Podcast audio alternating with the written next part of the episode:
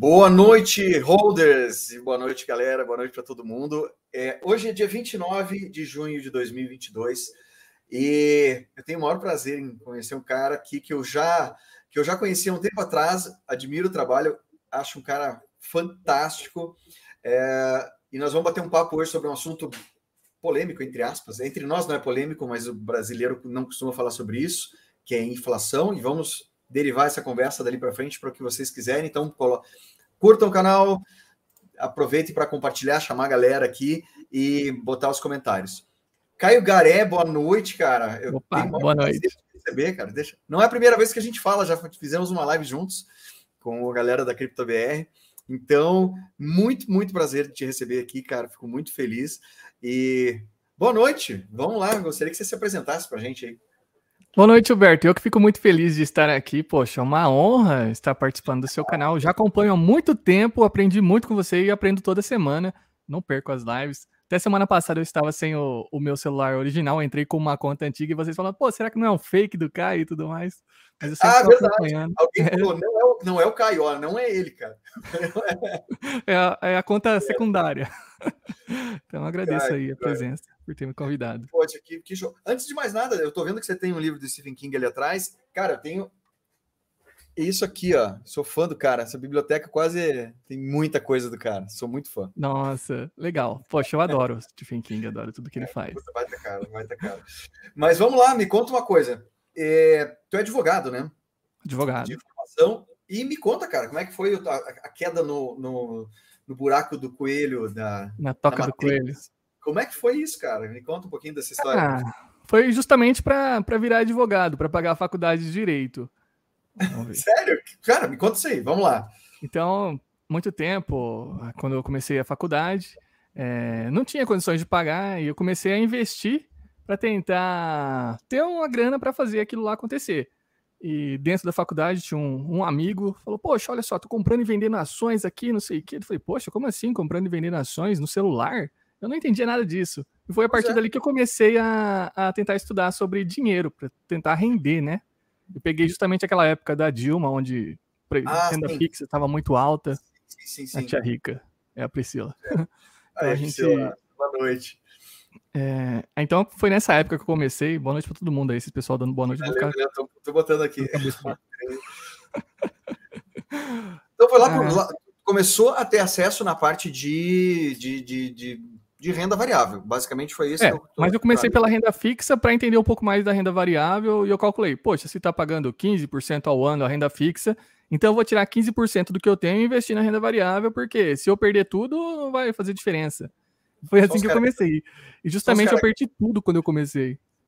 Cara, me conta isso aí. Vamos lá. Você começou, botou uma grana que teoricamente era para te facilitar a, a, a entrada a, a, entrada na faculdade e tudo mais. E eu, eu, eu, eu, estava seguindo um pessoalzinho que fazia trade no YouTube. Na época não tinha muita gente fazendo isso. Eu falei, pô, vou aprender aqui. O cara fala de uma maneira muito fácil, então vou aprender também. Eu tomei aquela lapada, perdi o que eu tinha e desisti da renda variável. E fiquei só na renda fixa.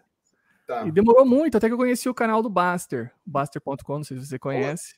Excelente, excelente. E ele fala daquele jeito só brigando com as pessoas. Eu falei, pô, esse cara aqui é legal pra caramba. Aí eu comecei a seguir na estratégia do hold de, de ações. Só que chegou uma hora que um professor do mestrado, quando eu entrei no mestrado, falou: pô, Caio, você faz ações e não sei o que, renda fixa, me ensina como fazer tudo isso daí. Eu falei, poxa, vamos lá. Aí ele falou: vou pagar um jantar para você, levou um caderno e começou a anotar tudo. Mas eu percebi que no final da conversa ele estava totalmente triste, desanimado, porque era muita coisa, fluxo de caixa descontado lá no futuro, não sei o que e tal, dividendo de centavos. E ele saiu frustrado da conversa.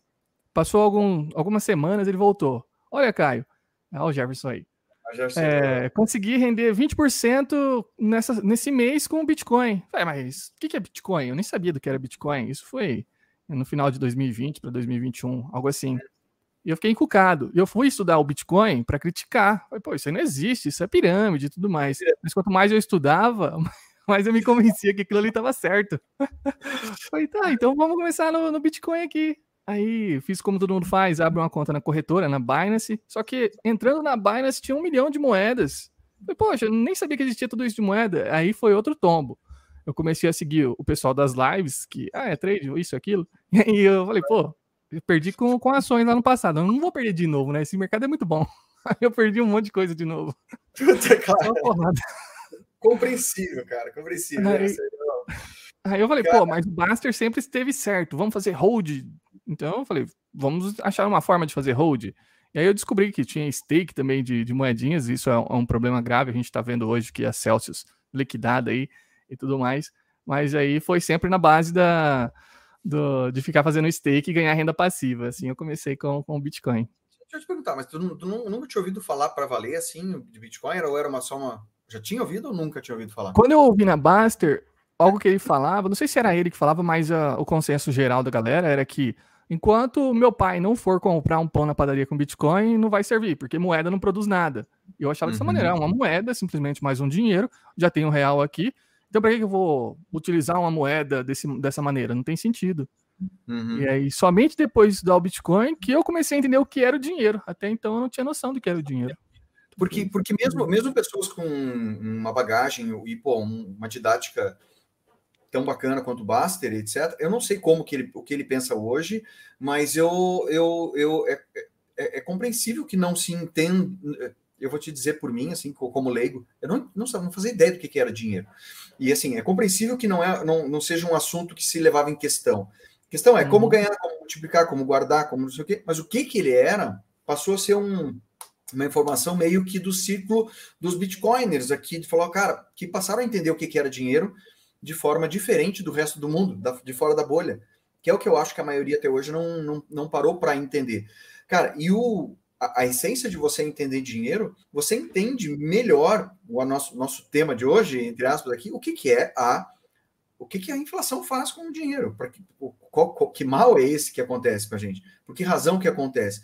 Então, é, é, compreensível ver pessoas que não, não aprofundaram no Bitcoin não tenham isso como um conceito tão arraigado ou não trazem como um assunto relevante você entender um pouco sobre dinheiro.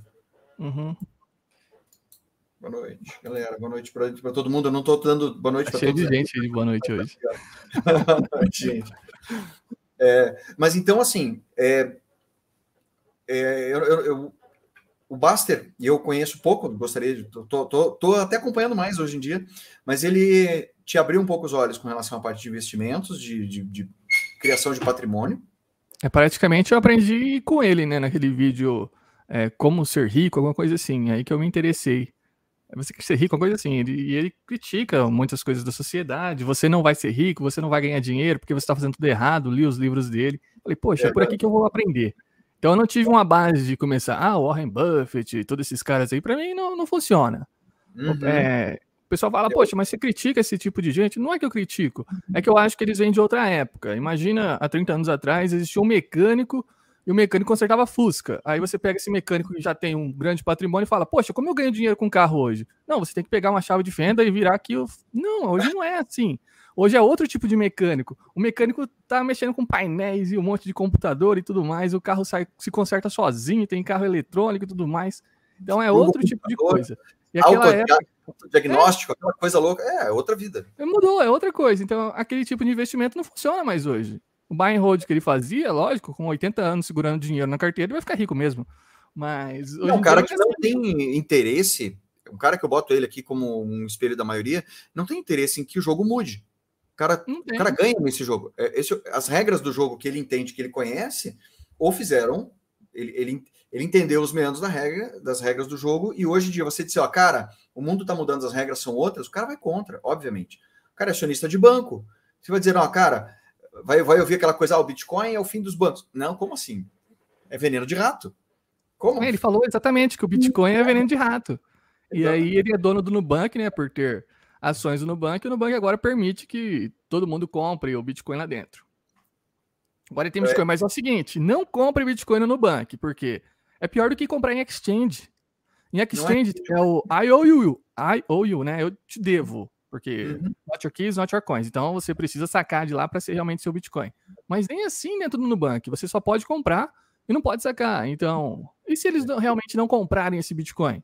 Apesar de ser um, um banco famoso e tudo mais, e se eles estão especulando com aquilo ali, simplesmente as pessoas deram dinheiro, eles acham, ó, oh, vai cair mais, eu não vou comprar não. Aí lá na frente o Bitcoin sobe, as pessoas querem fazer lucro e não tem lucro. Aí entra aquela não, cascata de liquidação. Tem, não tem nenhum tipo de transparência nesse sentido, eu não, nunca me aprofundei com relação a isso. Ah, geralmente existe... as exchanges têm aquela prova de reserva, né? Mas se você não pode nem sacar de dentro do, do banco, pois é, eles comprarem exchange, realmente Bitcoin. Exchange, teoricamente, pode até mostrar as chaves é, públicas. Eu, é, tem aqui, minha carteirinha é essa, pelo menos veja aqui que existe uma carteira. Mas se você não pode nem sacar de dentro do banco, como assim? Qual é a garantia que você tem que eles realmente estão comprando o Bitcoin ou estão segurando o dinheiro e falando isso e vai te devolver quando eles quiserem? Eu, eu, eu nunca tinha a carteira do Warren Buffett de Bitcoin. Você que está comprando para ele, né? Porque você não pode tirar. É, eu, eu, eu não, nunca, me, nunca me, me aprofundei nisso, não, tinha, não tenho interesse, porque para mim realmente é aquilo ali, é uma exposição ao, à volatilidade do Bitcoin, mas não existe menor certeza ou nada uh, que, que garanta que ele realmente tem. Uh, ó, já só a Kraken tem a forma clara de auditoria. Legal, não sabia que era só ela. Mas assim, ó, mas eu, eu acho interessante para o mercado, que é uma forma para algumas pessoas que jamais pensariam em colocar em comprar Bitcoin, vamos lá e vão se expor e vão ver qual é, vão ganhar, vão perder, entre aspas, ali dentro. E se derem sorte, vão atrás de mais informações e vão cair nos nossos canais, né, cara? Não, e... o mais interessante é que a pessoa, ah, poxa, nunca ouvi falar de Bitcoin, vai aparecer lá, olha, você pode comprar Bitcoin aqui dentro. Pronto, então, é. naturalmente, é. a pessoa vai comprar. Aí, quando ela for estudar, ela vai ver que ela não está comprando Bitcoin ali dentro. Não é um Bitcoin. E aí ela vai cair no canal de Bitcoinheiros, talvez o mais difícil de ser entendido. Mas quando ela começar a entender realmente o que, que é, aí uhum. sim ela vem para o nosso lado. Eu, é, é, o que eu acho, é o que eu acho. Então, assim, faz parte do mercado. Na época, o, quando, quando foi lançada a XDEX, não sei se tu, tu, tu lembra disso, a XDEX era uma era do, da XP, um, uma, não era uma corretora, ela era um, um ela recebia, ela vendia bitcoins, mas você não podia tirar bitcoins, ou seja, você comprava um índice do Bitcoin, você comprava um, você se, se, se expunha ao à volatilidade, mas não podia sacar. Teoricamente eles compravam e o Fernando Urrich estava junto com o pessoal que desenvolveu.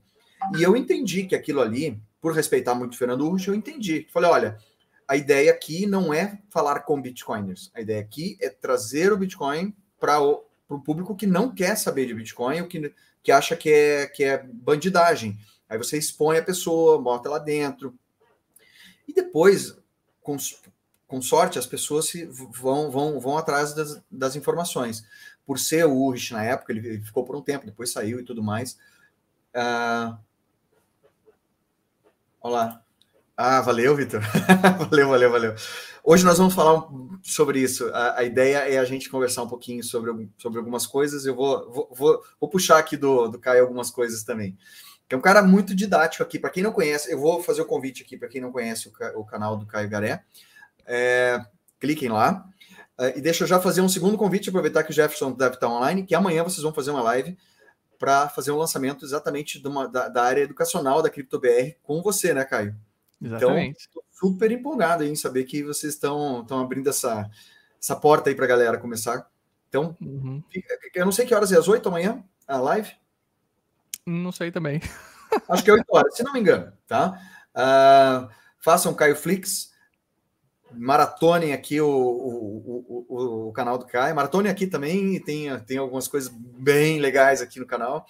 É, e vou pedir para a galera que veio através do te, dos teus convites aí, Caio, que curta, clique no, no, na notificação, acompanhe aqui nosso canal. A gente faz live aqui toda quarta-feira. Uh, usualmente, usualmente não, agora é sempre com convidado. Eu tentei fazer sozinho, mas eu sozinho sou bem sem graça. sempre com gente. Eu também não faço live sozinho, porque eu não, não, consigo. Eu acho que eu tô roubando o tempo de vida da pessoa, porque eu não sei o que eu vou falar, então. Eu É, é bom ter uma conversa, um diálogo. É bem isso, é bem isso. Eu gosto, eu, eu gosto de, de ter essa troca aqui, mesmo porque tem pessoas por trás das ideias aqui e eu quero conhecer as pessoas por trás dessas ideias. É isso que é o, que é o, que é o meu grande lance. Uhum. Então, deixa. Eu estou falando sozinho. Ah, eu já recebi altas críticas. 8 horas, ó, o Jefferson falou. 20 horas. Eu recebi altas críticas aqui que eu não deixo o convidado falar, então você me desculpa. Não, não, pode, pode falar, fala aí. Sou tímido. Somos sócios do, do, do Jefferson da CryptoBR, cada um numa área. Caio na, na parte educacional agora. Eu sou sócio da CryptoBR nesta belezinha aqui, que é a Crypto Steel. Maior honra de estar na maior revenda do. Ah lá, valeu! Maior revenda da, do mundo aí de. Essa de aqui é do bandido, já deixa de presente pro bandido, porque para ele não me bater, né? Tá aqui, ó. Leva tudo, leva a Trezor, tá aqui também. Leva tudo embora, não me bate, não. Aí já... É isso aí, não precisa, não, não me bate. Cara, então, então deixa, eu, deixa eu até falar para você. Você está fazendo uma série de uh, o que é o dinheiro dentro, dentro dos vídeos do teu canal e me chamou bastante atenção porque é um assunto que as pessoas precisam entender melhor. Uh, a gente conversou, eu sou tipo Faustão, ó, cara, pergunta e respondo. A gente conversou com, com a gente conversou sobre isso, né? Sobre inflação, e a gente está tendo. Uh, a gente está tendo uma mudança no mundo muito grave agora. Uh, em todos os países com uma emissão de moeda absolutamente sem limites atualmente. Peraí, e... peraí. Tirar essa cadeira com uma blusa aqui que tá feio. Tá frio? Aí, ó. Tá frio? Não, não, tirei a blusa. Ah, não vi! Ah, não vi. Às vezes eu tenho que cuidar aqui também. Tem uma, cade... uma mesa de escritório aqui, eu tava mexendo nas coisas aqui. É, não, eu nem vi. Às vezes eu também, às vezes quando eu olho no vídeo, puta, tem uma troça, nada a ver ali. mas, mas a ideia, Caio, é que, é que assim, eu queria saber a tua opinião, a, o que, como que você conversa hoje com o pessoal leigo sobre grana, sobre dinheiro, sobre, sobre isso, sobre inflação. Como é que tu, como é que é teu approach, assim, como é que tu, tu chama isso pra galera? Eu percebi que a maior dificuldade de falar de Bitcoin é falar do Bitcoin. As pessoas não querem aprender pelo que já tem na mídia, não presta, é dinheiro de mentira, é traficante tudo mais. Então, a melhor forma de falar de Bitcoin é você falar sobre o dinheiro. É falar a verdade sobre o dinheiro. E aí, falando sobre o dinheiro, é que você começa a entender um pouco mais sobre o que é o Bitcoin. E aí sempre vai cair no final no Bitcoin. Essa série que eu fiz no canal, eu sofri um monte de crítica. Tem coisas ah, que eu deixo lá, as pessoas falando é, simplesmente pensamentos antagônicos, sou ingênuo, não sei, não sei o quê, que, é, que eu sou besta de acreditar em algo assim, que o governo está aqui para nos proteger e que os Você tá bancos fazem. Sério, Nossa, tem, tem cada comentário bobo lá, mas eu deixo, deixa lá. Agora, quando me xinga, eu apago, né? Porque tem uns que os caras apelam. Então, foi o. Foi a série que eu mais sofri para fazer no canal, foi essa, porque as pessoas não, não acreditam. E eu não tento trazer uma base teórica, filosófica totalmente grande. Eu tento colocar exemplos práticos para entender o que é realmente o dinheiro em vídeos de cinco minutos. Se você quiser aprender o que é com profundidade, você pega um livro, é, Escola Austríaca, e vai, ó, Escola Austríaca, não vai nos keynesianistas, não, porque daí você está enrolado. você continua do mesmo jeito que está acontecendo aqui. Então, aí o primeiro passo, eu acho, para falar sobre qualquer coisa sobre inflação é entender o dinheiro. E de uma forma simples, a gente pode pegar uma sociedade. A gente mora em uma ilha, então essa ilha é o nosso local, a gente produz as coisas e. Olha o Brunão aí. E, o... e para você, o dinheiro transacionado ali, que o dinheiro é uma mercadoria de troca, o que você escolhe na sociedade para trocar por outros bens, a gente escolhe uma concha. E essa concha é totalmente difícil de ser é, achada nessa, nessa ilha. Então a nossa conchinha ela é rara. Então nós trocamos nossos bens por aquelas conchinhas. E eu tenho interesse de comprar uma casa. Então eu começo a acumular aquele monte de concha, esse monte de dinheiro para trocar por uma casa dentro dessa ilha. Porque a gente começa numa economia de escambo no início, eu produzo cocos e meu vizinho tem uma vaquinha e produz leite. Então eu vou trocar meus cocos por leite. Só que uma hora eu quero trocar por uma casa. Então quem vai trocar uma casa por coco? Não tem. Então a gente vai encontrar na sociedade um bem que possa ser o meio de troca. Então a gente chegou nessa conchinha aí. E aí eu tô acumulando aquele monte de conchinha e veio uma onda. E quando essa onda volta, chega um monte de conchinha na minha casa. Agora eu fiquei rico, posso comprar a minha casa. Só que essa concha caiu na casa de todo mundo. E é essa é a analogia com a inflação. Agora o seu dinheiro não vale mais nada. Tudo que você for boa até então não tem mais sentido, porque houve uma impressão nova de dinheiro. E é o que as pessoas não entendem, que a verdadeira inflação é, é, a impressão de dinheiro. Não é o empresário malvadão, ou porque faltou uma chuva, o tomate ficou mais caro é justamente a impressão de dinheiro que acaba com o nosso poder de compra. Eu, eu tive uma. uma eu, eu, comentei isso numa das lives. Eu tive um, uma discussão, entre aspas, com um grupo de colegas, eu sou dentista, né? Com um grupo de colegas na época da pandemia, que estavam, todo mundo, botaram no, nos grupos um abaixo assinado para. Uh, ah, como é que era? Para congelar o preço do álcool gel. E eu falei: olha, cara, é a pior coisa que a gente pode fazer é congelar Quem o produz álcool gel não vai querer produzir mais álcool gel? Vocês estão loucos? Vai... Eu fui a única pessoa que falou isso dentro do grupo. Falei, gente, sou absolutamente contra. Eu não acho que eu sou contra. Eu sou absolutamente contra. Botar álcool gel, tabelar álcool gel é, tira, é acabar com o álcool gel de todo mundo. Ninguém mais vai ter. Nossa. Vocês estão fora da casinha. E as pessoas não entenderam. Teve brigas teve discussões e não houve. É, é, eles não. Como se aumentar o álcool gel fosse uma sacanagem específica das pessoas e não um, uma lei natural do mercado de oferta e demanda. E assim, tirar essa naturalidade do mercado de forma artificial nunca dá certo. E as pessoas não entendem isso, cara. Nunca, nunca. Uhum. Oi, a Kátia tá aqui. o, o Jerome Powell falou que eles, eles lá não entendem de inflação? Teve uma conversa pesada lá entre os Uou. Banco Central Europeu, todo mundo tava lá na conversa e. Eu não peguei essa conversa. Kátia, boa noite. Tá aqui minha sócia. Vamos lá também. Então, ó, o Vitor não perde tempo. Nós, os três carecas aqui, né, Vitor? Extraterrestre libertário, boa noite, gente. Boa noite, boa noite. Mas, basicamente, o pessoal não está entendendo. Uh, uh, ó, o Nascélio disse que teve uma discussão semelhante aí também, no começo da pandemia. Eles não têm a noção mínima disso. Então, entender que o dinheiro é uma forma de comunicação e você. É, é uma linguagem, exatamente. comunicação é, é basicamente você. É, cara, você corta aqueles ciclos naturais, né? Que o, qual seria o ciclo natural do álcool gel? Se você mantiver assim, fica caro, fica escasso. Empresários vão olhar, olha, álcool gel é um bom negócio, vão investir nisso. Ao investir nisso, aumenta a quantidade de álcool gel no mercado, o preço volta. Então, óbvio, tem um pico e volta. Então, é, é, é fatalmente. É, é, triste ver um público tão é, inteligente, tão é, letrado, como um grupo de profissionais liberais que estudaram, fizeram faculdade, não ter a mínima noção de, de, de, que, de como funciona as relações humanas econômicas. Nenhuma.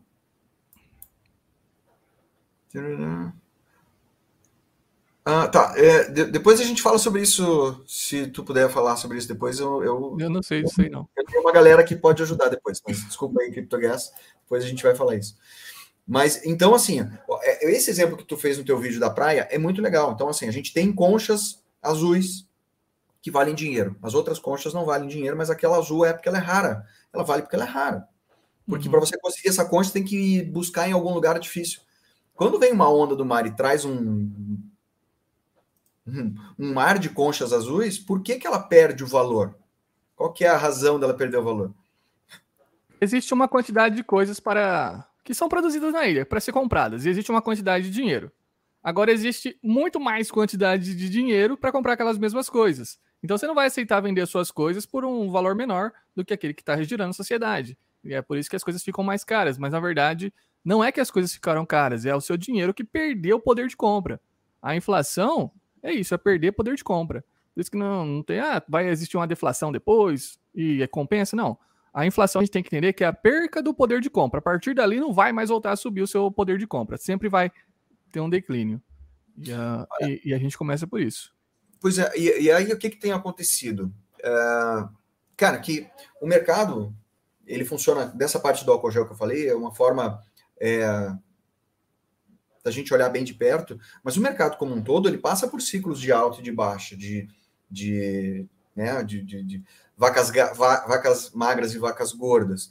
O que está acontecendo é que, e não é de hoje, né? No momento em que é, a economia deveria estar passando por um período de vacas magras, no qual a gente muda a nossa forma de, de, de, de lidar com as coisas. Por exemplo, a gente tem tem momento de vacas gordas, está todo mundo gastando, consumindo, etc. Na hora que o bicho aperta, você começa a pagar suas contas e dívidas, começa a, você começa a diminuir o mercado como um todo diminui. Isso é natural. O que, que, o que, que acontece com essa impressão de grana? Ele deixa de forma artificial sempre alta. É tipo injetar droga no cara, né? É, é tipo injetar droga. Fala bem. Estão aqui os colegas dentistas aqui, o Dudu e o Milton. Bom ver vocês aí, galera. É, mas é mais ou menos isso. Então, de forma artificial, a gente acaba com, com as relações naturais e o governo imprimindo tanto dinheiro como ele está fazendo, como tem feito o tempo todo, mas está piorando agora, você acaba perdendo. Uh, que é um troço chato, porque às vezes a pessoa não tem, não tem consciência do que, que significa isso perde poder de compra. O que você tem perde valor. A gente pode ver isso um pouco mais claro, pegar exemplos antigos, na própria Roma Antiga. É, uhum. Júlio César cunhou aquela moeda áureos, a moedinha tinha 8 gramas de ouro. Uhum. E aí conquistavam os exércitos, tinha que trabalhar, precisava manter o exército sempre pagando bem, e chega uma hora em que não tem como mais expandir. Ficou muito grande o império e não tinha mais como ter espólios para pagar todo mundo. O que uhum. o governo fez? Agora a gente não vai ter mais 8 gramas de ouro na moeda. Devolvam essas moedas, porque colocam várias coisas, estão é, falsificando a moeda tudo mais, vão fazer um novo brasão, sei lá, e começam a tirar a casquinha. Se a gente faz aqui uma moeda com 8 gramas, vamos pegar essa mesma moeda, porque ela é feita de ouro, o ouro a gente derrete, vamos fazer com 6 gramas. Então a gente pode uhum. fazer muito mais moedas. E essa é a inflação. É uma impressão de dinheiro que a gente pode ver na, na prática. E uhum. na época era muito fácil um mercador perceber isso. Você chega com uma moeda pesada e depois você chega com uma moeda leve. O mercador vai falar: não, agora você não compra mais a mesma quantidade de coisa. Porque essas moedas que ainda existem e são pesadas, eu aceito por um preço. Essa outra eu vou aceitar por um preço menor. Então você precisa de muito mais moedas. E aí complementa esse exemplo da conchinha. Agora você precisa de muito mais moedas, muito mais conchinhas para comprar a mesma quantidade de coisas. É a inflação na prática, a gente pode ver aí ó, aos olhos vistos, né? Mas Perfeito. ao longo do tempo, isso foi sendo perdido. Porque o ouro, acumular ouro, que é o nosso melhor dinheiro, nossa melhor reserva de valor, que todas as sociedades, apesar de não conversarem entre si, chega uhum. uma hora em que elas estão aceitando o ouro como uma linguagem universal. Olha, o ouro é, resolve o problema do tempo e do espaço, do dinheiro. A gente consegue manter no tempo. Você pode comer o ouro, derreter o ouro, que você vai fazer cocô de ouro e vai ser ouro novamente. No ouro nunca vai desaparecer. Uma ele, ele na, na, Terra. Enquanto a gente tiver nessa pedra aqui é, no planeta Terra. Existir. Então é uma propriedade que, poxa, é o nosso melhor metal. Por que, que a gente não faz o dinheiro de ferro, sendo que também é um metal? Porque uhum. você vai fazer, ó, acumular um monte de ferro em casa, olha, aqui é meu dinheiro de ferro. Aí cai uma chuva, ele vai se degradar, vai se destruir. Então, uhum. existem essas coisas que a gente tem que levar em consideração. Então, encontramos no ouro o melhor metal para poder ser o nosso dinheiro. E uhum. aí, as pessoas começam a negociar ouro. Só que começam a descobrir novos países, novos continentes, e vamos fazer negociações. Como vamos transportar esse ouro? Fica difícil. Agora a gente tem que armazenar o ouro, precisa de segurança, minha casa pode ser assaltado. E começaram a existir empresas, armazéns que vão fazer essa segurança para você, armazéns de ouro. Então você entrega o seu ouro e eles te uhum. dão um recibinho, I owe you, eu te devo. É um recibo que te deve. Você deixou aqui uma quantidade de ouro, agora você leva esse recibo e quando você quiser sacar esse ouro, porque eu estou fazendo aqui a custódia para você, você devolve esse ouro e tudo mais. E eu fico com ouro... Eu fico com um pedacinho.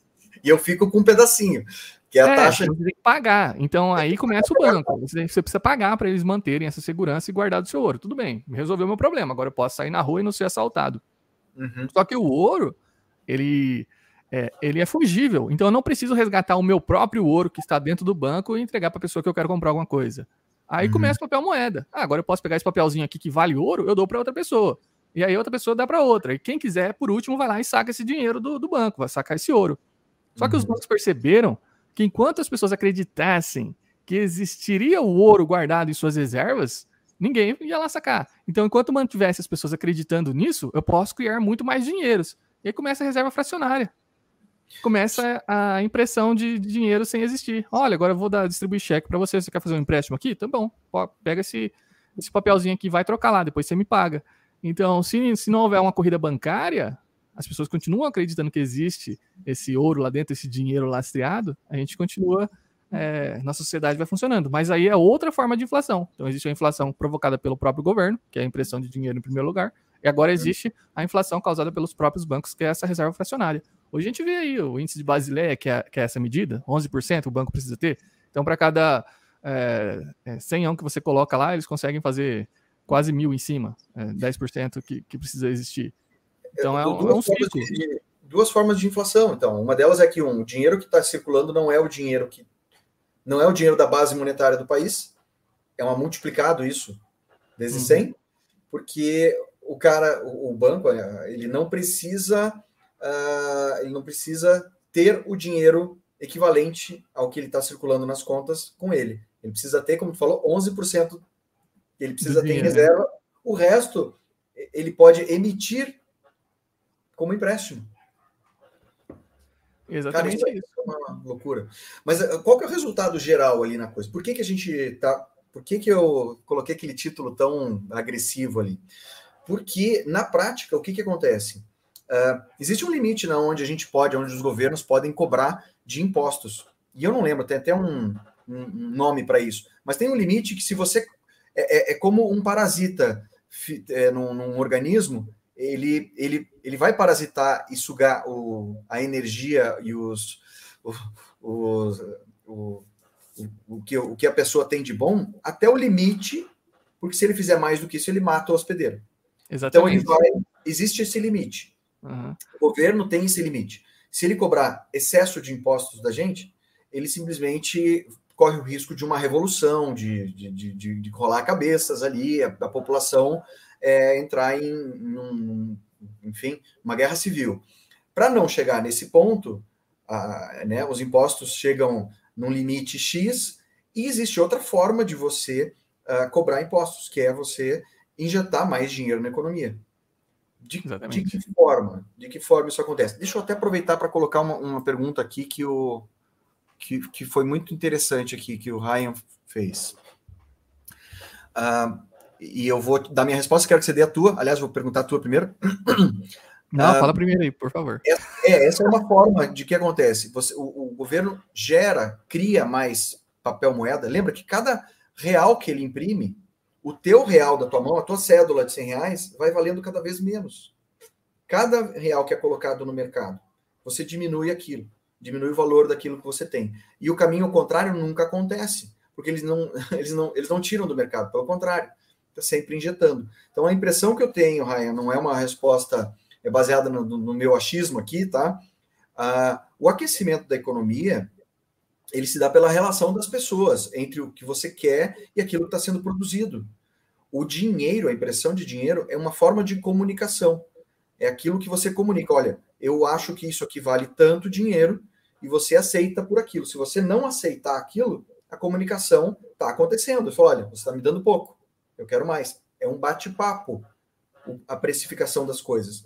Quanto mais impressão de moeda, esse bate a, a moeda vai ter menos valor e você vai precisar mais dela para pagar a mesma coisa. No Brasil, a gente pode falar da semana passada. Que o que você comprava na semana passada já não compra com o dinheiro de hoje. Entende? Então, assim, é, o aquecimento da economia vai acontecer pela, pela, pelos desejos das pessoas em volta. Tá? Aumentar o processo produtivo a, a custa de você sacrificar todo o resto das pessoas. Ah, eu vou gerar dinheiro para a empresa X eu vou aumentar o processo produtivo da empresa X, vou gerar dinheiro para ela. Naquele momento, aquela empresa é favorecida. Na hora que esse dinheiro se espalha pelo mercado, todo mundo perde. E é isso uma coisa que ninguém está tá enxergando, ou pelo menos a gente não tem noção aqui no Brasil, né? Que que eu não acha? sou especialista no assunto, eu acho que nem o economista é especialista, porque senão tudo estaria resolvido, né?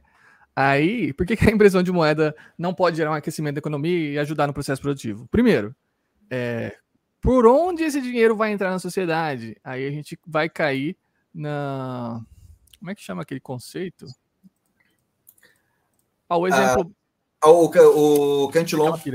Efeito Cantilão, exatamente, porque entra pelo efeito Cantilão. O amigo do rei é que vai receber esse primeiro dinheiro. É quem está hum. mais próximo da fonte emissora. Porque o dinheiro, ele não entra na sociedade como se você derrubasse água dentro de um pires. Ele não se espalha de uma vez. O dinheiro cai como se fosse mel sendo derrubado ele vai aglutinando e aos poucos vai indo para as beiradas. Então, esse primeiro recebedor vai aproveitar esse dinheiro sem a inflação, porque ele ganhou antes que os preços aumentassem na sociedade. E quando chegar nas bordas da sociedade, quando chegar no, na população em geral, já está aumentado os preços, já subiram os preços. Então, aí não, é, não existe uma forma. Os amigos do rei são os primeiros beneficiados. Exatamente. Esse é o problema do dinheiro. Então a gente vai falar. Ele vale governo... mais. Né? Ele vale, na hora que ele, que, ele, que ele recebe o dinheiro novinho, saído do governo, o efeito daquele excesso de dinheiro ainda não aconteceu. O é, efeito continua. É, é o que a gente percebe nos últimos anos com o, a pandemia. As empresas fechando, ninguém trabalhava mais, todo mundo dentro de casa. Como que a bolsa subia sem parar em linha reta? É impressão de dinheiro. É... é o seguinte, todo mundo parado, o mundo é, em quarentena. Como, assim? como é que está tudo em linha reta? Então você tem tanto dinheiro que quem recebeu esse primeiro dinheiro são os mega empresários, são as pessoas que estão próximas à fonte de dinheiro, aquelas pessoas que compram jatinho, não pagam imposto, sempre são aquelas pessoas beneficiadas. Os falidos, né? os falidos, os falidos aquele que o governo ajuda. É, o ajuda falido, porque empresa, olha só, vocês que investem na bolsa, se sua empresa está na bolsa é porque ela não é competente. Se ela fosse realmente competente, ela não precisava de subsídio, não precisava se financiar, abrindo capital na bolsa e tudo mais. Ela ia fechar igual aquela empresa que ganhava muito dinheiro, empresa de cigarro que tava na ah, vou fechar, porque eu não preciso disso negócio aqui, eu já posso ganhar todo o dinheiro sozinho. Então é, é um, é um dump na sua cabeça se você está comprando é, bolsa hoje, né? E a gente pode falar isso porque há, há 10 anos você tinha um real, comprava é, 50 centavos de dólares. Então você tinha 100 mil reais e comprava 50 mil dólares. Estou vendo aqui uh, no, no, gráfico. 10 anos depois, agora em 2022, é, subiu a bolsa 100% desde então. E esse 100% fez os seus 100 mil virarem 200 mil na bolsa. Só que agora você pega esses 200 mil reais e vai voltar a comprar o dólar, você compra 40 mil dólares. Nem isso, porque caiu mais quando eu fiz o, o comprava 42 mil quando eu fiz o estudo, agora está comprando 38 mil. Olha só. Então, seus 200 mil reais compram 38 mil dólares. E quando você começou, antes de investir na bolsa, seus 100 mil reais, você comprava 50 mil dólares. Veja que você está sendo destruído investindo aqui no Brasil. Não interessa o quanto você renda, nominalmente você está ganhando, você rendeu 100%. Mas o poder de compra foi. Acabou o poder de compra justamente pela emissão desenfreada de dinheiro pelo Estado. E a gente volta naquela. É, por que, que o Estado não pode aumentar imposto? Então, o Estado não é uma empresa. O Estado não pode vender coisas para você e tudo mais. Ele pode te roubar. E o que ele faz para te roubar? Ele vai cobrar imposto. O imposto tem um limite, que é a curva de Laffer, que você estava querendo dizer aquela hora. Isso, a curva, de, a curva de Laffer, você não pode forçar além daquilo lá. A outra forma que o governo tem de se financiar é emitindo dívida. Títulos de tesouro, olha que maravilha, o título de tesouro está pagando 13%, vamos investir no título de tesouro. Mas todo mundo que investe é, também está pensando, poxa, eu vou investir aqui porque a minha atividade produtiva não vai dar esses 13% que ele está pagando agora. Então ele uhum. mata a sociedade em coisas que não estão rendendo o que ele está pagando. E por outro lado, fica muito mais caro para o governo se manter, ele pode falir, porque aumentando cada vez mais os juros para se capitalizar, ele vai precisar pagar esses juros lá na frente. Então existe esses balanços. Primeiro ele vai cobrar um monte de imposto, depois ele vai emitir dívida, e agora não tem mais para onde correr. Como eu faço para captar dinheiro sem que as pessoas percebam? Aí vem a senhoriagem que é justamente isso, emitir mais dinheiro. A senhoriagem, a gente viu na Terra Luna. na Terra Luna, você dava uma moedinha que Essa não valia é nada e recebia, que é a Luna, né, não tinha lastro em nada, e recebia o dólar. Então, o dólar vale um dólar. Mas por que, que ele vale um dólar? Porque ele é lastreado nessa outra moedinha chamada Luna. Mas o que dá lastro na Luna? Ah, é somente a confiança dos investidores. E é exatamente o que está acontecendo agora no nosso dinheiro. O que dá lastro no nosso dinheiro? Nada. A gente falou sobre os metais serem o dinheiro da sociedade, o ouro. O que aconteceu ao longo do tempo? Chegou a Primeira Guerra Mundial, os países abandonaram o lastro em ouro. A, as moedas que eram lastreadas, que as moedas eram lastreadas em ouro. O país tinha que ter as reservas. Eles pararam de emitir dinheiro com base no ouro que existia e começou a imprimir dinheiro desenfreadamente, abandonando esse lastro lá em 1914. E aí o, o Estados Unidos volta na Segunda Guerra Mundial, olha, vamos recuperar esse lastro em ouro, vamos recuperar o capitalismo. Mas agora é o seguinte, vocês vão é, trocar ouro, mas não por suas moedas, mas vamos trocar por dólar. A moeda. moeda conversível em dólar era o ouro.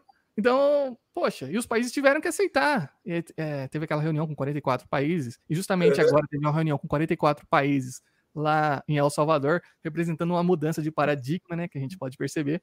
É, primeiro, vamos fazer aqui com que o, o dólar seja a moeda do mundo. Então, se você quiser negociar com outros países do mundo, você não precisa mais ter ouro, mandar para o outro lado. Não, não. Manda aqui o dólar. E quando você quiser, você pode converter novamente, pegar esse, esse ouro só devolvendo os dólares. Só que começa a entrar ali na década de 60. Estados Unidos tem essa corrida é, nuclear, corrida para chegar na Lua contra a União Soviética. Depois tem a guerra perdida no Vietnã, onde enterraram um monte de dinheiro e os países começam a desconfiar. Ô, ô como vocês estão emitindo dinheiro aí? Tem realmente esse ouro? E não tinha o ouro. Aí esse sistema vai colapsando. Até que em 71 Nixon fala: olha só, o negócio é o seguinte: o dólar que você tem aí é seu e o ouro que eu tenho aqui é meu. Vocês não vão converter mais nada. Aceita que o dólar é esse aí. E dá o maior calote no mundo. Já tinham dado uma expropriação lá em 1930, mais ou menos, onde ninguém poderia nos Estados Unidos ter ouro físico. Se você tivesse, se você era preso, olha só o absurdo, você era preso se você tivesse ouro. Aí eles dão outro calote no mundo em 1970 e agora com o Bitcoin não tem como eles dar calote. E é por isso que é o nosso dinheirinho, né? Então, antes de falar do Bitcoin, a gente percebe que em 1971 é. houve essa quebra de paradigma onde nosso dinheiro não é mais lastreado em nada. Antes era o ouro, agora não tem mais nenhum tipo de lastro. É simplesmente a confiança do político. E aí entra nessa época dos bancos centrais, onde os bancos centrais, um confiando no outro, quanto mais cagada um banco central fizer, menos vai valer o seu, o seu dinheiro, e os uhum. países sobrevivem dessa maneira. Os Estados Unidos é o país que mais se endivida no mundo porque eles continuaram, a partir do momento em que eles quebram esse paradigma de ouro-dólar, agora é ouro-petróleo. Todo país no mundo que precisa comprar petróleo não vai comprar com sua moeda, vai comprar com dólar. É por isso que eles podem se endividar loucamente e fazer o que eles fazem até hoje, né? E, então, em 1961, o que acontece com você? Seus avós, todo mundo trabalhava uma vez só. Trabalhou, ganhou dinheiro, vai comprar suas coisas, comprar casa, comprar tudo. Depois de 71, você tem que trabalhar duas vezes, uma para ganhar o dinheiro e a outra para manter o poder de compra desse dinheiro. Então você tem que trabalhar duas vezes agora e as pessoas não estão percebendo isso. Você ganhou dinheiro, mas o dinheiro não mantém o poder de compra. E a inflação é. oficial, ah, tá 10%. Não tá 10%. Quanto não subiu a gasolina no último ano? Quanto não subiu o saco de arroz? Quanto não subiu isso e aquilo? Então, esse índice de preço que é passado para a gente é simplesmente uma mentira. E, e, isso que as pessoas não percebem. Olha, estou ganhando 10% na bolsa ao ano, 15%, título de tesouro tudo mais. Não, você não está ganhando nada.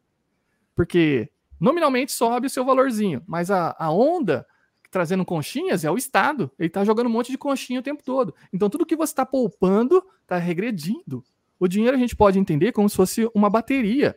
Por quê? Por que, que você vai poupar dinheiro? Porque hoje você tem uh, o seu serviço, o seu trabalho, você consegue produzir e receber esse dinheiro. Mas você sabe que lá na frente você não vai conseguir produzir a mesma coisa. Então você precisa ter reservas. Então o seu dinheiro é uma bateria. Você está acumulando para poder utilizar no futuro. Só que o dinheiro ele é desvalorizado o tempo todo. Então essa bateria vai descarregando. Você coloca um monte de dinheiro, vai recarregando e o governo vai tirando, porque ele está inflacionando o mercado. E essa pode ser uma analogia bem simples para as pessoas entenderem que o dinheiro nosso hoje é uma bateria sendo descarregada pelo Estado. Então, o Estado, ao imprimir dinheiro na sociedade, está roubando seu tempo de vida. Eu acho que é isso. Que é, que é, que é o, que é a maior covardia do mundo. É tirar o que a gente tem de mais escasso. Né? Está é roubando seu tempo. tempo. Está roubando o tempo, o tempo, teu tempo de tua energia, teu trabalho. Uh, cara, e assim, em termos de história da, da, humanidade, isso aí a gente nasceu, já era, a, a, coisa já era desse jeito. Mas nem sempre foi dessa forma. Historicamente, uh, não existia um dinheiro centralizado. Né? Existia a, as trocas voluntárias e o, o, o, ouro, como tinha, ele não precisava estar em, em no, no, formato cunhado pelo governo, por exemplo, dentre que tinha outras moedas, era o mercado que definia o que, que tinha valor e tudo mais. O fato do ouro ser um metal que você podia pesar e tudo mais, tinha, tinha as pessoas tinham que, obviamente, é, ver se era ouro mesmo ou não, tinha a veracidade do ouro, mas ele era uma régua, em termos de economia mundial, mais ou menos estável. Então, uh, por quê? Porque não entra ouro no mercado como entram as conchinhas até então, né? Não entra ouro do mercado. Então, a taxa de ouro novo entrando está cada vez mais difícil de, de se encontrar.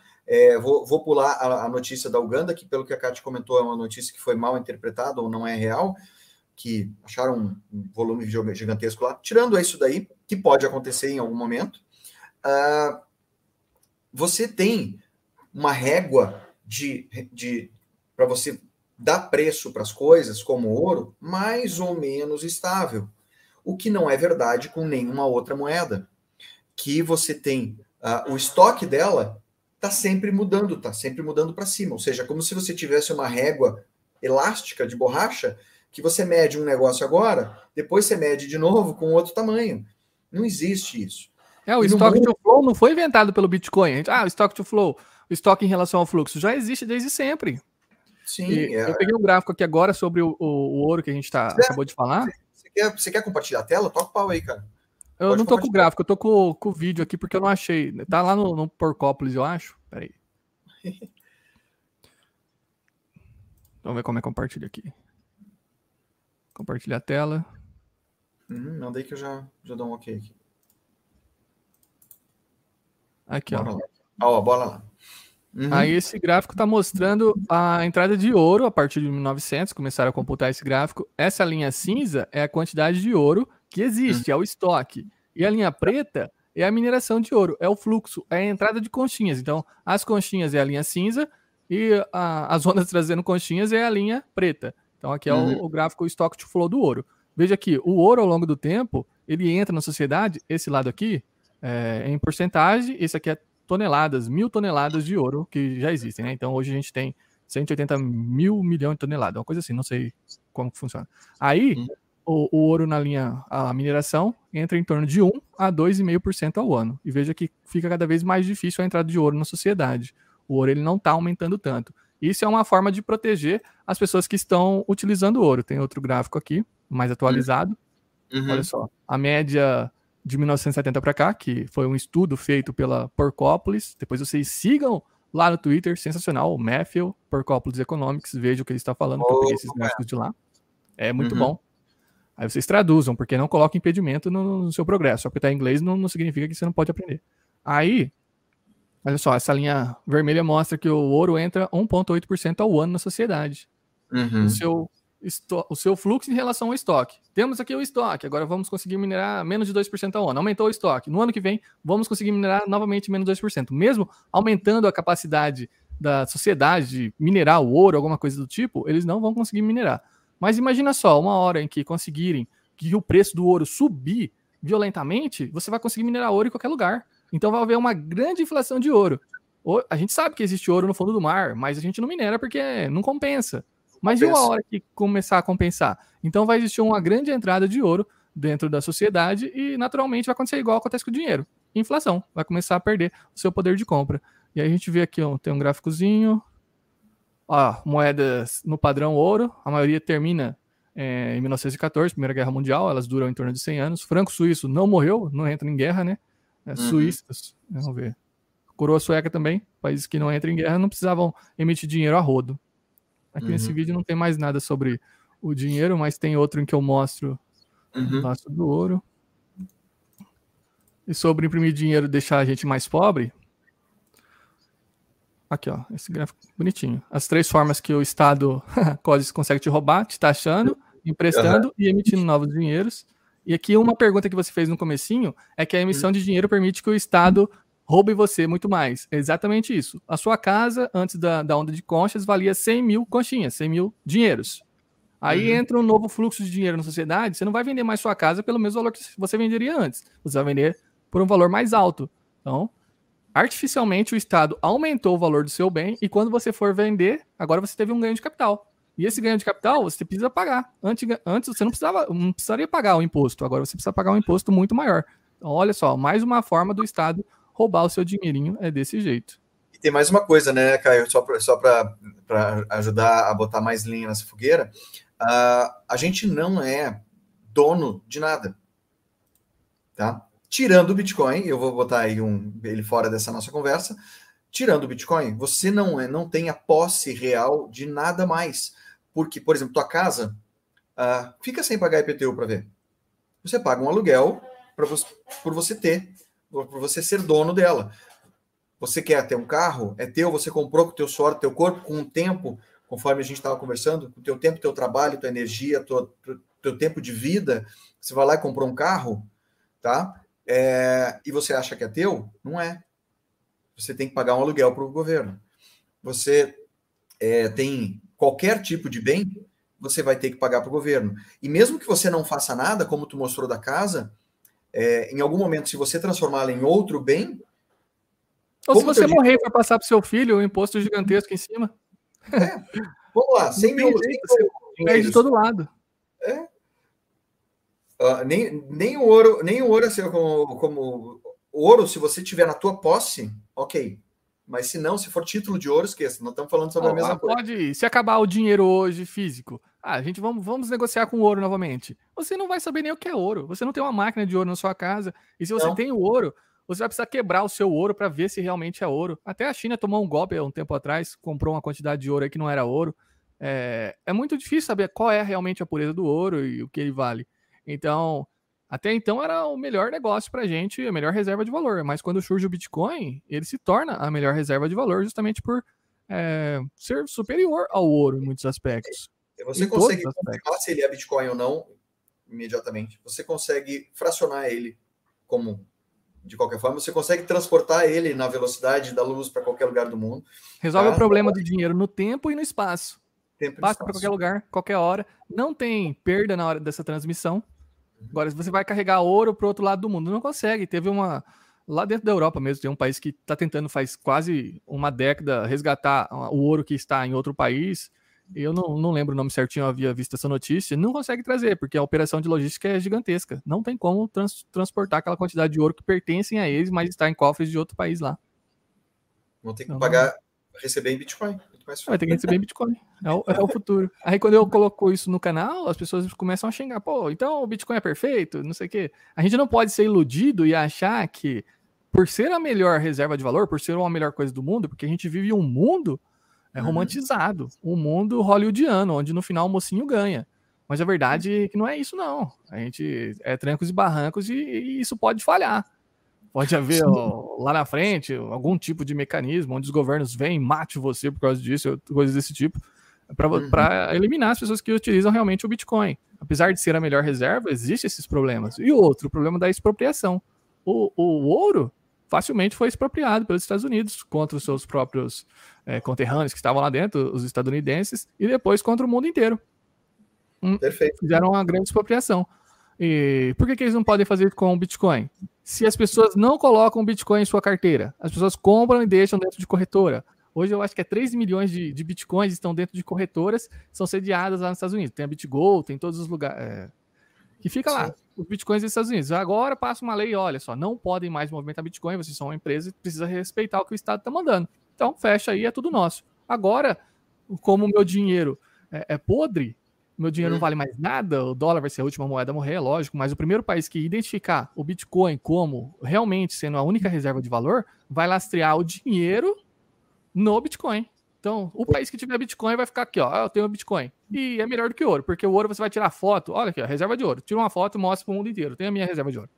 Você vai acreditar? É, ah, é, mas o, o Bitcoin você tem. O Bitcoin está lá na blockchain. Olha, esse, esse Bitcoin pertence aos Estados Unidos agora. E por ele existir aqui, eu faço, eu dou lastro no meu dólar que vai circular na sociedade. É o que o dólar, o real digital está tentando fazer. O, esse real vai ser colocado dentro do banco e o banco vai criar uma stablecoin lastreada no real. Olha que absurdo que eles estão fazendo aí. Cara, e, e, e, isso eu acho que é muito legal a gente conversar também sobre isso, porque CBDC é um assunto que está vindo à tona agora. Uh, e até o Milton perguntou lá há pouco que uh, o custo agora é digital, com o CBDC vai ser muito, muito, muito mais, mais, mais fácil. Cara, eu preciso fazer esse parênteses aqui porque o Gotard, Gotard, caramba, quanto tempo? Prazer aí, esse cara é muito, muito fantástico. Cara. É, o Caio foi o cara que falou da Terra Luna, tá? E eu botei, eu creio que eu tenho posto isso na descrição do vídeo antes de todo mundo, avisou para a galera que, que era bucha, para quem não conhece o assunto. Eu só fui saber quando explodiu, isso aí eu nem conhecia, mas eu vi teu vídeo depois, passou, e você foi o cara que avisou todo mundo, então é, fica aí o, o, o, agradecimento geral pela tua, pela tua firmeza. Não, mas eu tenho que fazer um, um, disclaimer aqui, eu avisei, mas eu estava lá também, tá? É, porque era dinheiro em cima da mesa. O, o a empresa fazia o esquema para pagar as pessoas. Uhum. Então, se você estivesse recebendo ali 20% antes, sensacional. Faz, fazia um ano que eu estava lá, praticamente. E eu comprei Luna quando ela valia 28 dólares. E aí chegou a bater mais de 100, então deu uma multiplicadinha de capital. Uma coisa que tem que ficar bem clara: existe o Bitcoin, que é a sua reserva, sua soberania, e existe altcoin, shitcoin. Não é nada a ver com Bitcoin. Se falar, ah, blockchain, essa blockchain tem uma coisa mais. Não, não é. é são empresas de criptomoedas. Então aí a gente consegue. Mas o, na, na Luna lá eu saí com 99 centavos, não perdi nada não, perdi só o jurinho do mês ali, porque lá no grupo... Mas, mas o legal é assim, que você estava contra a maré, numa época em que estava todo mundo no oba-oba, no, no, no bull market. Então, só para ficar, eu quero, eu quero botar esse parênteses aqui para te dar os parabéns também por ter sido. Eu soube dessa história depois, porque realmente não é um mercado que eu acompanho, tá? Mas eu fico muito feliz assim que tu foi um cara que que, ó, quem chegou aqui, o Nicolas, meu outro sócio. Meu... Teve muita gente que mandou mensagem agradecendo, é, que, que salvou de perder mais de 100 mil reais, 200 mil reais. Teve muita gente grande que, que tinha todo o capital investido. Imagina nos Estados Unidos. Você tem a sua poupança lá que não dá nem 1% ao ano. Youtubers martelando o tempo todo. Coloca dinheiro na Luna, coloca dinheiro lá porque tá pagando 20%, 20 ao ano. E, e, o povo colocava. Tinha youtuber com 500 mil na carteira. Bom, tomou o racket, perdeu tudo. E vai reclamar para quem? Porque aqui não é igual é, dinheirinho de Estado, onde o Estado é, vai fazer o bailout, vai salvar os bancos e vai destruir a população, porque eles não estão nem aí para você. Ah, no, no, no, mercado cripto, é, você tem que ter uh, suas calças de gente grande, você tem que saber o que está fazendo para não perder. É. Ah, Aí teve desculpa. essa notícia da Suíça aprovou um ETF é, eu acho que tem outro nome lá, né? Não foi um, ETF, ETF, tem um, é outro nome. Mas uh, isso é interessantíssimo porque é o país onde mais se movimenta dinheiro no mundo. Dinheiro de crime, dinheiro lavado, mas tá lá. E, e por isso eles têm rabo preso com o mundo inteiro. Imagina só. Uhum. Tá guardando dinheiro aí do, do, do, mundo inteiro, não sei o que, as falcatruas. Agora tem a independência que é o Bitcoin. Eles não vão ficar devendo nada para ninguém. Olha, a olha a ideia. É, Antes, e a, sua... a gente pensava que países pobres seriam os primeiros a adotar. E realmente é necessário em países pobres, países que não conseguem ter uma educação financeira e superar as barreiras. Ah, El Salvador não tem nem dinheiro. O dinheiro que eles usam é o dólar, tanto que a moeda deles não vale nada. Então vamos uhum. adotar aqui o, o Bitcoin. Agora, um ETF lá na Suíça, olha o passo que eles estão dando. E aqui no Brasil fica com essas mongoloidices de ah, não pode, vamos proteger o investidor. A maior mentira que existe proteger o sistema que já existe, proteger os interesses do, dos amigos do rei, o cantilionismo. Perfeito, perfeito, perfeito. E, uma das coisas que eu tava. que, que as pessoas não se tocam, é que esse ciclo que a gente está vivendo hoje, é, que a gente vive desde essa da, da, da perda dessa régua que era o ouro, né? Que foi perdido como moeda 71, uh, ah, que é o ciclo de inflação de, de, de uh, que aumenta, diminui o valor do dinheiro, aumenta a pobreza, porque o Estado desvaloriza tudo, e ele começa a injetar mais dinheiro ainda com uma questão de assistencialismo. Fala, não, vamos, o pessoal está pobre, eu vou ajudar. E aí ele injeta e faz assistencialismo com, com, com, é, e se o Estado colocasse um milhão de reais na conta de todo mundo? Todo mundo ficou rico? Não, todo mundo ficou pobre. E as economias das pessoas que tinham guardadas não valem mais nada. Você não tem um milhão guardado, agora você ganhou um milhão. Mas um milhão todo mundo tem. Então o que você guardou ali, 200 mil, já não vale mais nada. Então é isso que as pessoas não percebem. É uma ferramenta de controle, é isso que, que o pessoal também não está entendendo, que é a maior. O é uma arma. É a maior arma que tem hoje, assim, e ela é uma arma silenciosa, que ele dá uma virada. É, ele dá uma. Um, um, quando a gente entende isso, dá uma virada de chave na gente. Porque você. É, como a gente não traz o conceito de dinheiro como uma coisa importante, a maioria não entende o que está acontecendo. Inclusive, deputados aí dizendo que é, educação financeira é perda de tempo, é bobagem, é sacanagem com a população. Cara, que é... sem comentários, tá? Eu, eu, eu, eu, fiquei tão puto com isso. Uh, a ponto do, do, do, do dessa geração de políticos falar abertamente de que a gente não precisa de, de, de educação financeira. O pobre não precisa de educação financeira, falou com essas letras. Então, por causa disso, que é uma ferramenta de controle. Porque ele gerando dinheiro botando na conta, como uma, como uma CBDC, por exemplo, não precisa nem dos bancos mais para intermediar, vai do Banco Central para a pessoa. Cara, isso é uma, uma ferramenta de controle que vai multiplicar por 20 agora. Não, e, muito... e, piora muito. Se você é contra o Estado, você pode ser desligado do sistema. Porque agora é só apertar um botão. Até você provar, ah, mas existe o legalismo, a justiça. Eu sou advogado e eu sei como funciona. Pelo menos para mim aqui não é nada fácil. Quem tem mais dinheiro sempre consegue os benefícios, né? É... Hoje, se você tem o dinheiro no banco, é uma coisa. Agora, o Pix é totalmente diferente. O Pix já é um real digital, porque já parte direto do Banco Central. Se você está devendo alguma coisa e está dentro do banco o seu dinheiro, precisa o governo, precisa a justiça, através de seus mecanismos, ir lá pedir para o banco pegar o seu dinheirinho. Agora, com a CBDC, já vai ficar tudo em posse do Banco Central. Se, se, esse mecanismo funcionar, não precisa nem passar pelos órgãos. Ah, aperta um botão aqui, trava aquela pessoa lá. Então é o maior, a maior forma de controle social. A gente vê esses exemplos no, na China já acontecendo, dinheiro com validade, dinheiro perdendo as suas propriedades ao longo do tempo, você precisa gastar, você precisa fomentar a economia. E ó, meu avô foi milionário no tempo do Cruzeiro. Exatamente. E, e, nesse, nesse Porcopes, é, só para retomar um pouquinho, ele faz uhum. um estudo e mostra que a nossa moeda ela inflaciona 98% ao ano desde 1971. Isso porque a gente passou por períodos de hiperinflação. Então, até a chegar ao real era isso. Agora no real, a gente pega aí é, antes da pandemia, uns seis anos antes, aumentou 50% a quantidade de dinheiro em reais circulando no, no governo. Agora, a partir desse governo, aumentou 50% do dinheiro circulante em apenas dois anos. Perfeito. Demorou seis para aumentar 50, agora demorou dois. E ano que vem vai aumentar mais 50 também? Pois é, daí aí, aí que acontece? Você é o cara que está milionário. Como, alguém, alguém comentou isso aí. No futuro, em, em 20 anos, todo mundo vai ser milionário. E daí? É, vai carregar dinheiro de é, com aquelas carrinho de mão. Vai encher de dinheiro e vai levar na padaria, porque não vai valer mais nada. Vai comprar um pãozinho com um milhão de reais. É, o que aconteceu na, na, na, Venezuela. É só ver o que aconteceu lá. Dinheiro todo o nosso dinheiro é, vem cortando zeros ao longo do tempo, só cortando zeros. E para falar sobre a entrada de dinheiro no mundo, tem um gráfico, acho que não vou conseguir achar agora, é 13% ao ano. É a base monetária se expande. Nos Estados Unidos, a base monetária se expande em torno de 7% ao ano. O nosso uhum. aumenta muito mais. Muito então, mais. a cada, a cada 8, 9 anos, você tem o dobro de dinheiro em circulação na sociedade, ou seja, a sociedade diminuiu. E é uma forma do governo te roubar, porque ele imprimiu dinheiro, deu para os amigos dele, para as pessoas que já são ricas, e chega na sua mão já desvalorizado, e você vai ter que precisar de muito mais dinheiro para comprar as coisas. Então você precisa render. Se você não rendeu nesses últimos dois anos 50% investindo em ação, investindo no seu tesouro direto, você foi roubado pelo Estado. E é por isso que as pessoas não entendem. Isso é, é o, o, básico. Como o dinheiro funciona? A entrada dele, a arma, vai desvalorizando o que já existe. A inflação nunca é boa. O, o governo é uma solução procurando problema. Olha só, olha aqui, é uma pandemia, vamos imprimir dinheiro. Ah, o aposentado precisa de mais dinheiro, vamos imprimir dinheiro. Assistência ali, vamos imprimir. Então sempre é uma solução pronta. A solução é, vamos imprimir dinheiro. Agora a gente precisa do quê? Procurar o problema. E aí complica a sociedade inteira.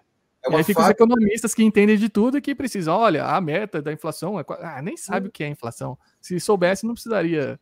Ah, se, se, a gente partisse de outra base, não de uma base keynesiana para uma base.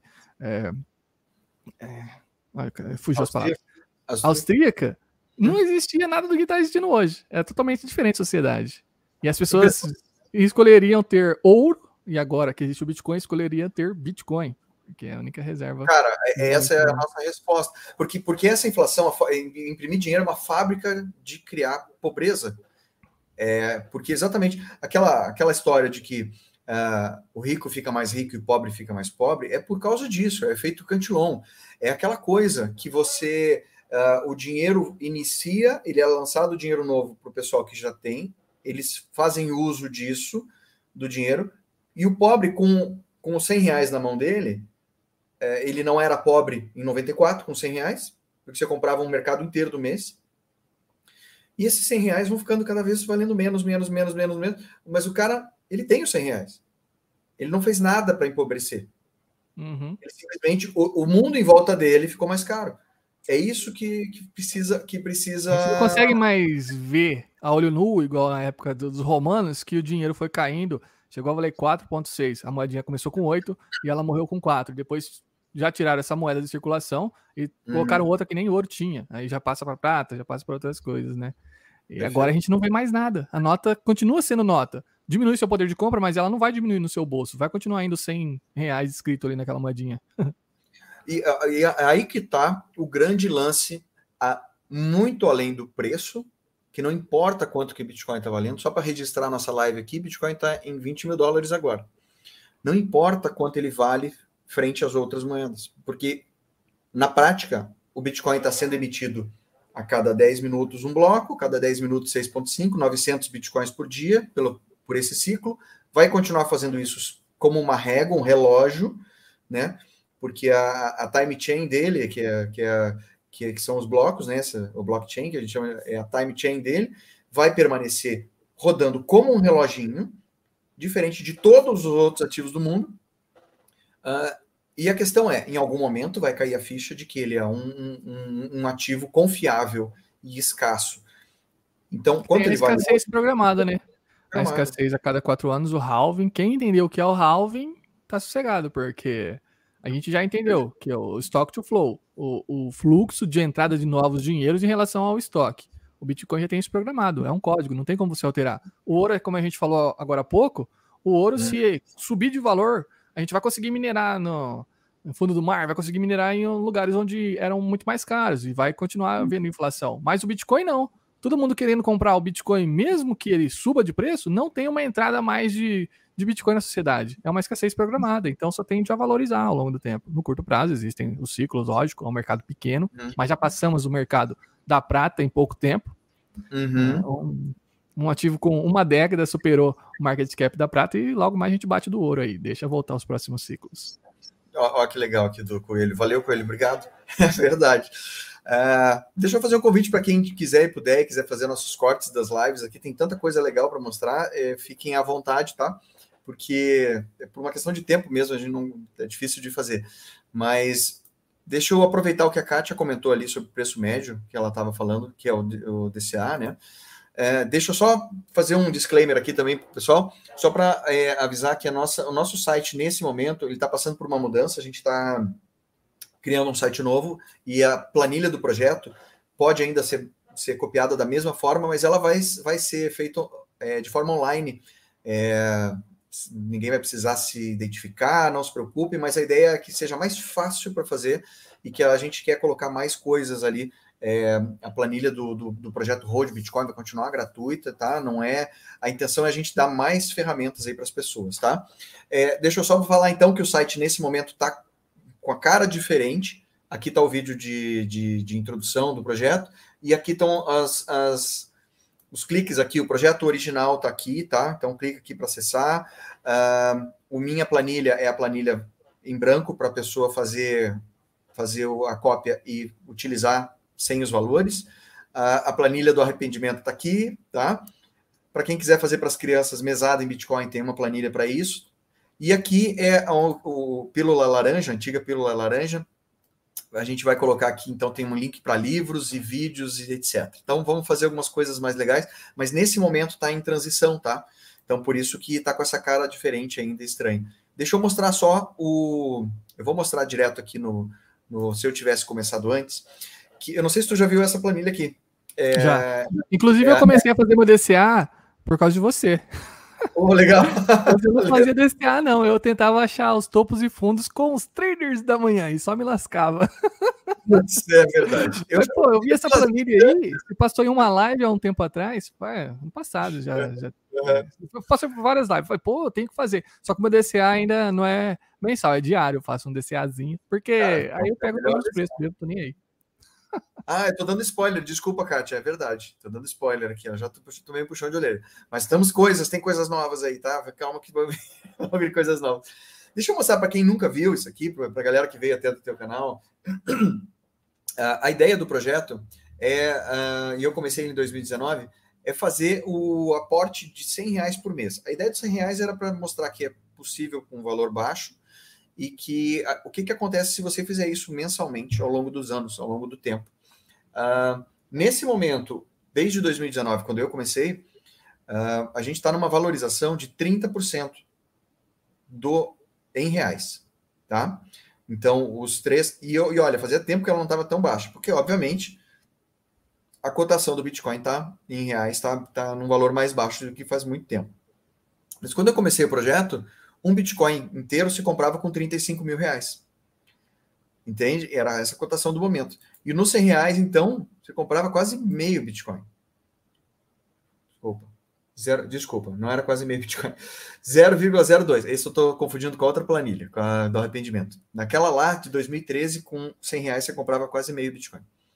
Então, assim, é, de lá para cá, a gente está no período vermelho da planilha, mas a gente vai é, tendo uma, na soma geral de tudo, por mais que o mercado esteja em baixa, ainda assim, o, a, a planilha. Ah, o Bitcoin é curto prazo. Quem entende Bitcoin como curto prazo está enrolado. É um ativo que você está poupando energia para o futuro. Perfeito. Não é para amanhã. Então, vamos olhar mais para o passado ainda. Aqui é de 2013. Tá? Então, de 2013, quando abriu a primeira corretora no Brasil, o que, que aconteceria para quem fez o, o, o, o 100 reais por mês de lá para cá? Então, teria feito 10.800 reais em aportes e hoje teria 508 mil reais. E deixa eu falar mais uma coisa aqui. Como é, é, é, não é curto prazo, então olhar nesse prisma tão, tão próximo é, deixa a gente talvez assustado algumas pessoas, mas olha só, quando o Bitcoin, não é C, quando ele voltar a, a cotação dele, que já chegou no topo do Brasil em reais, olha o que, que acontece com o projeto. Ele passa a ter uma valorização de 370%. Tá? E aqueles R$ 3.300, nesse caso, que são 33 meses de aporte, valeriam 15 mil reais. Então, assim, quando o Bitcoin, se eu parasse o projeto hoje e o Bitcoin só deixasse ele evoluindo ao longo do tempo, ao atingir a cotação dele, que ele já atingiu uma vez, então nada impede que ele volte. Na minha opinião, isso é uma questão de tempo. Se vai demorar alguns anos ou décadas, não me interessa, porque não é, eu não, eu não tenho esse horizonte, eu não estou preocupado com o dia de amanhã ou com, ou com as próximas, os próximos anos. A minha ideia de guardar Bitcoin é para ter soberania sobre o meu dinheiro e, e, e, ter e ser dono do meu dinheiro no futuro. Então, se ele, ao voltar para a cotação original, a valorização do projeto vai passar a ser, hum, se eu, se eu parasse agora, né, se eu não continuasse fazendo hold, estaria em 370%. Então imagina isso ao longo dos anos e se o Bitcoin ultrapassar isso, e se o Bitcoin passar a ser uma moeda mais aceita no mundo. Então fica aqui o convite para o pessoal conhecer o projeto, dar uma navegada aqui geral, e para quem quiser uma cópia da planilha, clica aqui ó, na minha planilha, tá? Vai ter uma planilha igual àquela, só que em branco. Aí você vai poder fazer uma cópia. Cópia dela é feita da seguinte forma: tem no vídeo ali no tutorial, tá? Aqui no tutorial, mas basicamente é aqui no arquivo e você solicita para fazer. Você solicita não, você clica aqui e faz uma. salva como uma planilha do Google e pode editar à vontade. Tá bom? Precisava fazer esse parênteses aqui, Caio, para para é... a galera do projeto. Deveria ter ensinado em escola pública, igual estão falando no, no site. é, verdade. é verdade. E o que é mais importante é isso aqui, ó. Manipulação pode haver no preço do Bitcoin, mas nunca no fundamento. A gente percebe é, com, com essas quedas, a Celsius aí sendo liquidada, o que aconteceu com a Celsius? Provavelmente dizem as más línguas do Twitter que quando houve o colapso da Luna, eles saíram primeiro porque eles tinham informações privilegiadas, salvaram lá 500 milhões.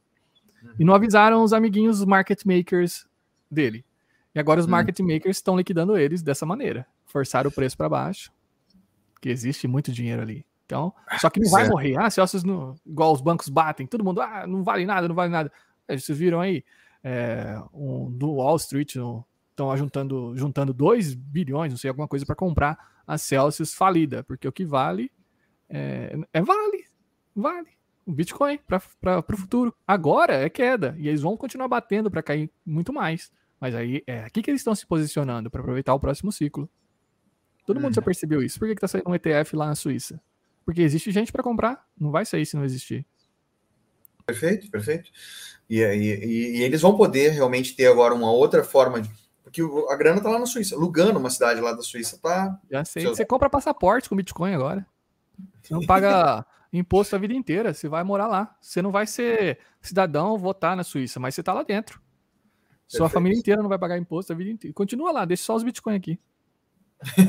Pronto, é isso aí. É estão querendo. Olha, olha a ideia maravilhosa. No futuro, você vai comprar terra soberana com, com Ah, não, vou aqui, te dou o dinheiro. Esse pedaço aqui virou meu país. Porque agora eu tenho Bitcoin. Vai ser a maior reserva mundial. Tem um, um, Vou mostrar aqui novamente a minha tela, só um minutinho. Manda bala. Manda bala. Aí vocês vão entender o poder do Bitcoin. Uhum. Aqui, ó, o post do Narcélio. Infinito dividido por 21 milhões. O, o fluxo do Bitcoin.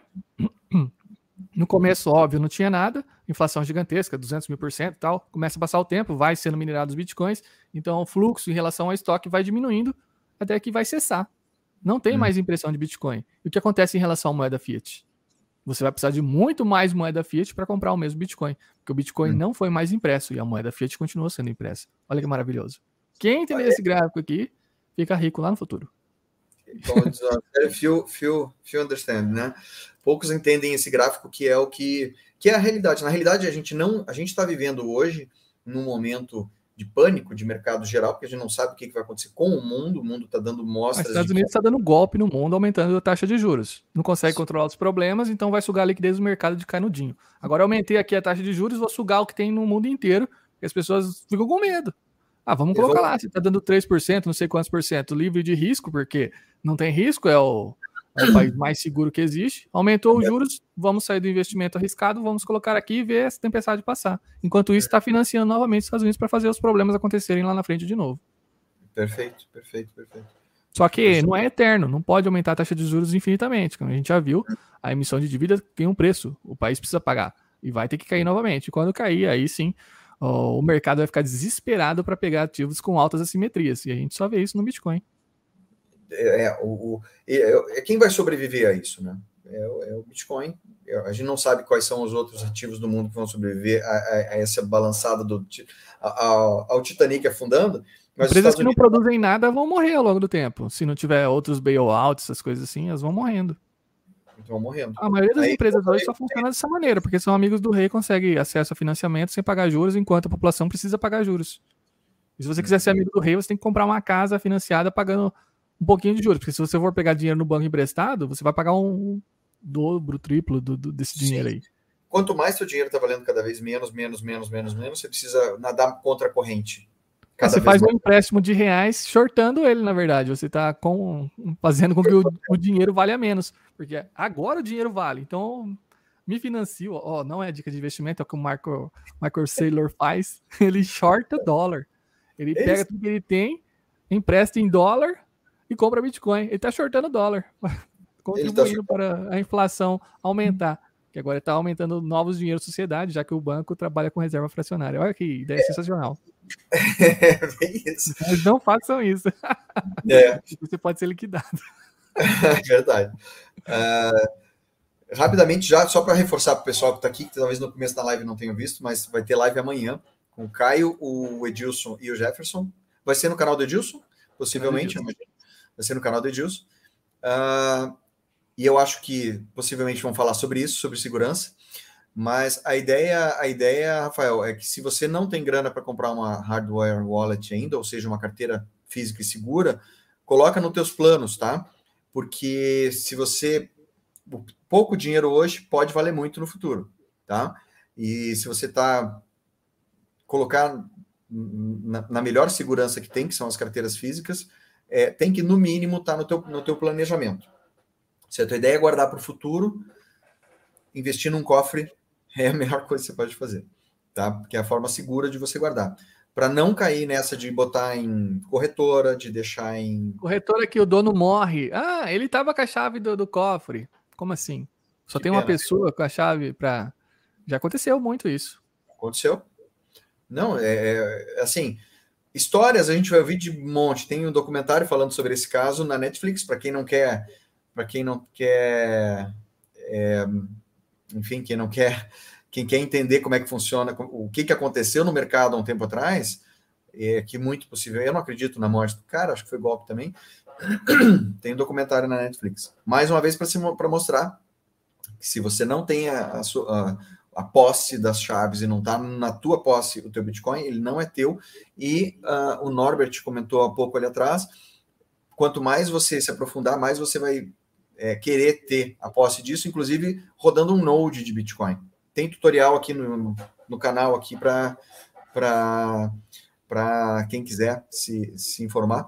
Aliás, não nessa quarta-feira, na próxima, eu acho que nós vou fazer com o Diego é, Cullen um, um tutorial de como montar um node de, de Lightning Network e colocar os satoshinhos lá para fazer o similar do staking. Você botar renda passiva. A liquidez, renda passiva.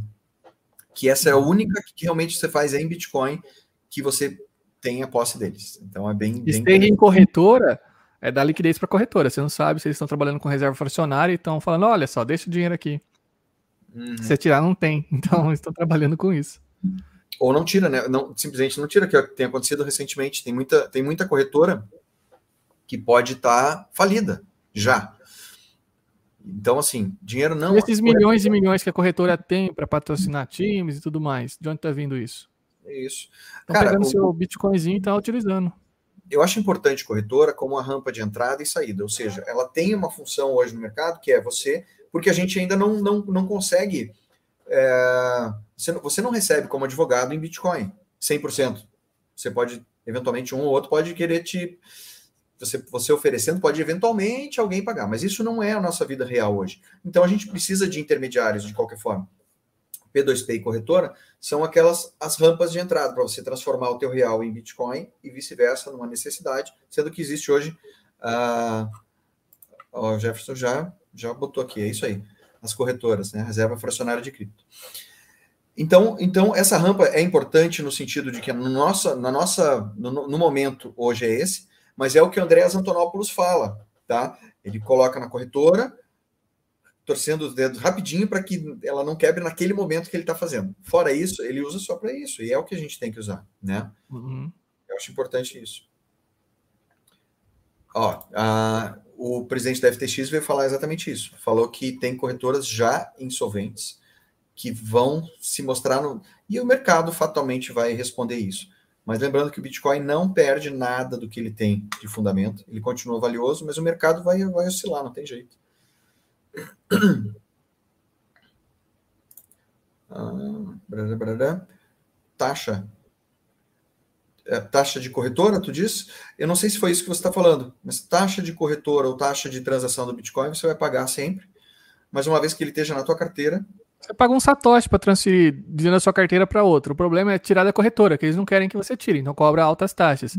Aí você pode utilizar a corretora do da FTX, do Sam Bankman-Friedman. Você paga nada para fazer o saque. Eles estão subsidiando o saque lá. Um saque por dia de Bitcoin é grátis. É o que eu faço é o investimento deles de, no marketing, né? Basicamente é isso. O cara, o, o que foi uma bela sacada, investir no uhum. marketing nesse, nessa forma, ao invés de patrocinar carro de corrida, que apesar de ser legal da gente assistir e ver, ah, que legal, o Bitcoin tá lá, mas esse dinheiro vem de algum lugar. O marketing dele é esse, e o cara acho que foi, foi muito feliz nesse sentido, né? Ah, olha, de repente esse papo fica legal para amanhã, mas olha que legal aqui. Eu tenho Trezor, Jefferson, eu não fiz o, esse firmware aí do Bitcoin Only. Interessou. né? É, com relação à taxa de corretora, como a Caixa está comentando, é, tudo vai depender do tipo de corretora. A gente tem nossa, nossa apoiadora, que é a PagCrypto. As taxas da PagCrypto são, em frente às, às outras corretoras do mercado, super, super bacanas. É, mas voltando, a própria PagCrypto, e essa foi uma conversa que a gente teve com, com o Carlos Laim, ela não quer guardar suas moedas ou você deixa lá para fazer trade, né? Ou tira, porque ele não quer ser responsável pelos teus bitcoins. Quem tem que ser responsável pelos teus bitcoins é você mesmo, tá?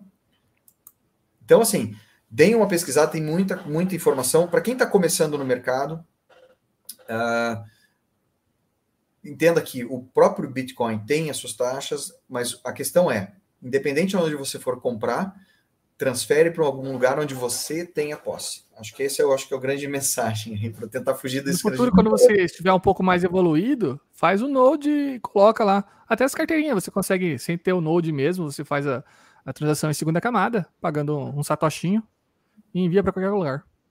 Olha que legal, mais um, mais um do exército DCA aqui, ó. Toda segunda ele bota, faz um aporte e, cara, chegando ou não chegando, está fazendo preço médio tá? Daqui a cinco anos não vai fazer diferença. É isso que é o legal, né? Então, então deem um, um deem, de, é, comecem a, a para quem não conhece ainda a, o plano, a estratégia do do, do, do Road BTC 100 é isso, é você ir fazendo de forma ou diária como o Caio faz, ou semanal, ou mensal, como quiser, mas não ficar não é, separar um pouco do teu dinheiro, que é esse dinheiro que a gente está mostrando que está cheio de problemas, está doente, ele foi feito para falhar, seja na nossa geração ou não, ele foi feito para falhar. Então, a gente precisa é, entender que temos outras ferramentas, a gente está. Deu a sorte de estar tá numa geração em que o Bitcoin já existe, né? Que até então não tinha outra saída. Ô, Kátia, boa noite, obrigado. Obrigado. E, mas, enfim, o, a ideia geral é, é a gente chamar a atenção de que o nosso dinheiro tem problemas. Né? Ele não está saudável. Deixa eu te fazer uma pergunta. Com relação a tua, a tuas opiniões com relação a um grande reset ou alguma moeda, alguma CBDC que pretenda ser mundial, que, que você acha sobre isso? Acha que rola, não rola? Ou o dólar não vai deixar? O que, que, que você pensa nisso? Ah, o dólar só vai deixar se for o próprio Estados Unidos serem o dono do reset. Mas a gente está vendo choque de polaridade o tempo todo, né? Não, não tem mais uh, os países abaixando a cabeça para os Estados Unidos. Já ó, vários países tendo seus próprios núcleos. O nosso país mesmo não, não criticou a guerra que está acontecendo. E eu acredito que até os próprios europeus estão felizes com essa guerra o país está, o mundo está envelhecendo, não existe mais mão de obra trabalhando, isso é claro. Uhum. E o que, que, uhum. fizeram lá? uh, vamos apoiar o seu país, vamos dar armas aqui para você continuar lutando essa guerra. Não estão incentivando a parar a guerra, estão incentivando a continuar a guerra lutando, mas uhum. encheu de criancinha, encheu de mulheres em toda a Europa. Novas mãos de obras. Será que foi programado? Tu acha que tem, tem um plano aí por trás, um big plan aí? Ah, eu acho que não teve incentivo nenhum de países que poderiam sentar na mesa de negociação e falar: ó, oh, não precisa ter essa guerra, que poderia ter sido evitada facilmente. Não, deixa lá. Vamos trazer cada vez mais próximo é, os inimigos, juntarem os inimigos ali um do lado do outro e deixar o pau torar. Deixar o pau torar. Não tem, é, não tem incentivo. E hoje o, o Putin dizendo que, que vai ter essa resposta, retaliação à entrada da OTAN da, da Suíça, da Suécia, né, e da Finlândia, se tiver, vai continuar a guerra e não tem plano de terminar a guerra, ele já disse abertamente. A operação especial vai continuar. Então existe o um choque de polaridade ali e quem ganha é o próprio europeu no curto prazo. a população está sofrendo, mas eles estão abastecendo de mão de obra. Os pois países é. mais velhos do mundo são os países europeus. Agora você tem, quanto mais tempo essa guerra continua, é menos chance dessas mulheres, dessas crianças voltarem a seu país de origem. Agora eles vão fincar raízes nesse outro país. Novos lares. Não, não, é, é, tem, tem um ponto aí interessante, eu nunca tinha pensado sobre esse prisma, não, não, como eu te falei, não acho que, que exista um plano, um plano. Não, não, não é um plano assim deliberado, mas acontece. Ah, vamos aqui, continua a guerra aí. Olha só, toma arma. Mas eu proibi todo mundo no meu país, o presidente. Os homens não saem, saem só as mulheres e crianças. Tô dando tchau na fronteira. Só mulher e hum. criança, mulher e criança. Abastecendo a Europa de, de gente.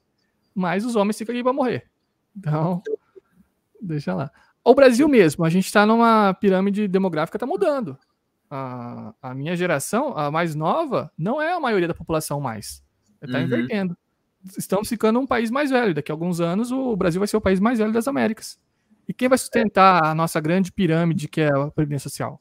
Isso que eu ia falar que, que vai acontecer com, com, com esse pessoal que, que, uhum. que tinha 10 anos de aposentadoria e morriam? Agora a galera está vivendo 10, 20, 30, 40 anos a mais. acho que o grande reset é, é acabar de uma forma sutil com a classe média. Ter duas classes, a classe rica e os escravos. A gente está virando escravo. Nossa bateria está acabando. Nosso uhum. dinheirinho está acabando. Então é assim que eles estão fazendo, acabando com a classe média. Esse é o grande reset. Não que vai existir uma única moeda, algo do tipo, mas eu acho que eles vão continuar imprimindo dinheiro, fazendo inflação para manter a gente sempre como cordeirinhos deles. E com assistencialismo. É, e sem precisar estudar, porque eu, os eu, governos eu dizem que não precisa. Dessa, eu não duvido dessa moeda única. Apesar de eu não achar que vai ser fácil é, colocar, mas num reset de você é, pagar as dívidas com uma nova moeda do, da ONU, sei lá, de algum banco central. De, é, é, é, muito louco, cara. Isso porque, tu imagina, o controle total. E uma das coisas que, gente, que, eu queria ter falado hoje, a gente acabou, acabou que não, não conversou sobre isso, que é a, você ter dinheiro programável, que é o que a gente não tinha, né? Uhum. Hoje você vai ter dinheiro programável no qual você consegue controlar mais ainda. Tem um controle absurdamente. Tanto que no, no, no CBDC brasileiro, na moeda digital brasileira, daqui do Brasil, estava no, nos planos lá é, uma cláusula que dizendo que caso caso precise uh, vai bloquear o saque bloquear os saques nas próprias carteiras uhum. ninguém movimenta para não não haver Roberto, corrida espera um pouquinho que eu tomei um litro de água que eu preciso no banheiro pausa aí. deixa deixa eu fazer o seguinte vamos fazer o seguinte eu quero que a gente converse outra hora que passou muito tempo rápido e eu não vi agora é, mas vamos, vamos, Caio, vamos, vamos dar um ok aqui então para a gente marcar depois uma outra dessa e chamar a galera para ir, uhum. ir amanhã. Eu quero te deixar. A gente normalmente faz por uma hora e eu já te segurei aqui uma hora e meia. Caio, vamos, vamos fazer o seguinte. Uh, galera, por favor, curtam o nosso vídeo aqui.